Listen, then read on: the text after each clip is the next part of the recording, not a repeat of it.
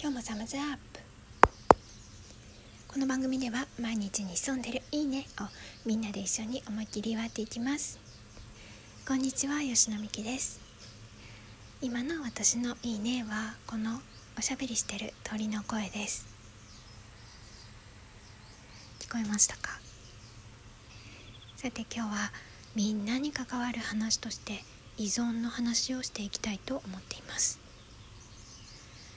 依存は簡単に言うともっともっともっと欲しいってなる状態ですね。例えば YouTube を見ました。あ楽しかった。もっと見たい。それがこう続いていってだんだんこう自分からコントロールが失われていく、まあ、そのコントロールが失われる度合いによってその依存症とまで呼ばれるかそうでないかというのが決まるという感じです。でポイントは YouTube を見て楽しかったもっと見たいっていうふうに自分では思うんですよ。自分の意識としては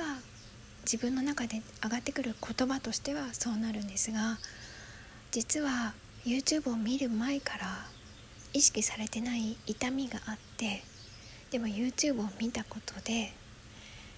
その痛みが緩和されたっていう感覚がはっきりと認識されるからだから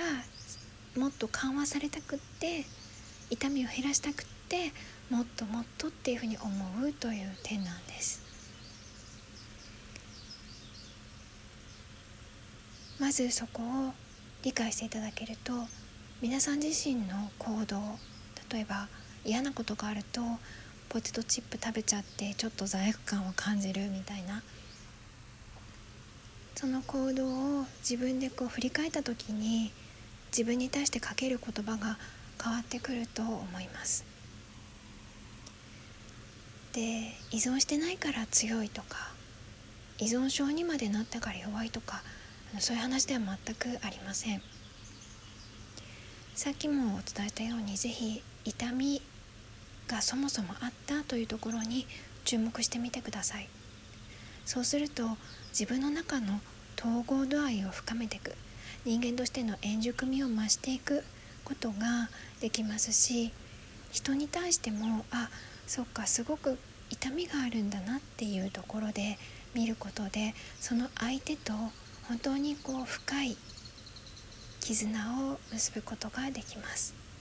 本当の意味でお互いに寛容になっていくということができるので自分の